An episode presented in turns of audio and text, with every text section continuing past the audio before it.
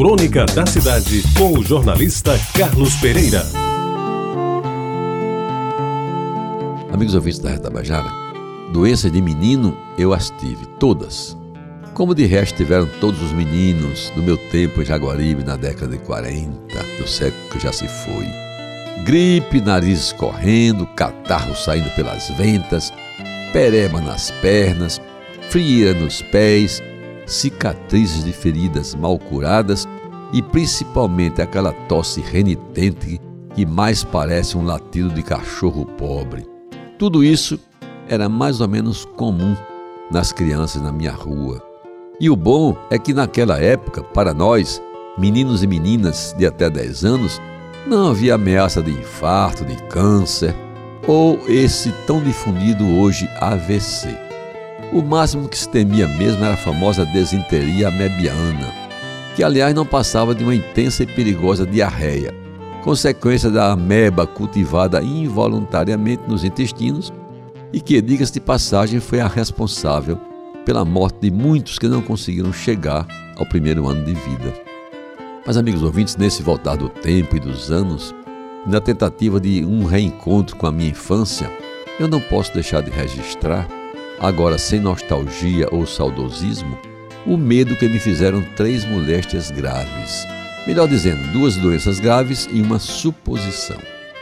Em primeiro lugar, e sem dúvida a mais grave de todas, foi a asma de que fui portador até aí pelos 7, 8 anos de idade. Digo-lhes sem medo de errar: somente sabe o que é ruim é quem já passou pela experiência. A minha asma, muito dela, soube depois, porque me contaram a minha mãe e os meus irmãos maiores. Era terrível procurar o ar e não encontrá-lo. Chiar soltando pela boca um som esquisito, produto do maior esforço para respirar, quando parece que tudo vai acabar. Aquele famoso puxado.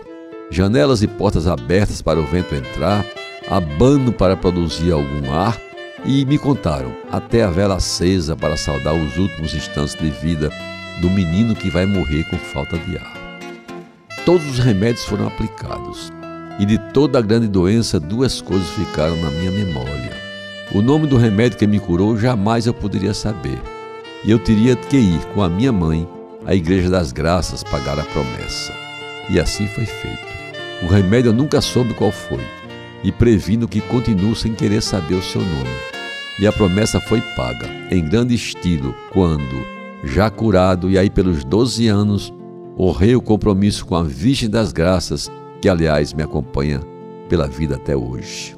A segunda, e que me meteu muito medo também, foi a inflamação de uma unha no dedão do pé, resultado de uma jogada mal feita no campo encharcado no sítio das carrapateiras. Tive que arrancar a unha que inflamou de tal jeito que me disseram que ia dar o tétano.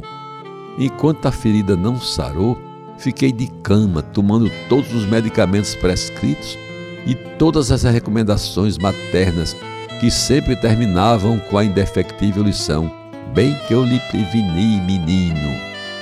E por último, meus amigos, agora somente suposição, certa vez, quando eu tinha nove ou dez anos, acordei de um sonho, ou melhor, de um terrível pesadelo certo de que a minha pressão arterial estava em quatro, sem direito à mínima, por sinal.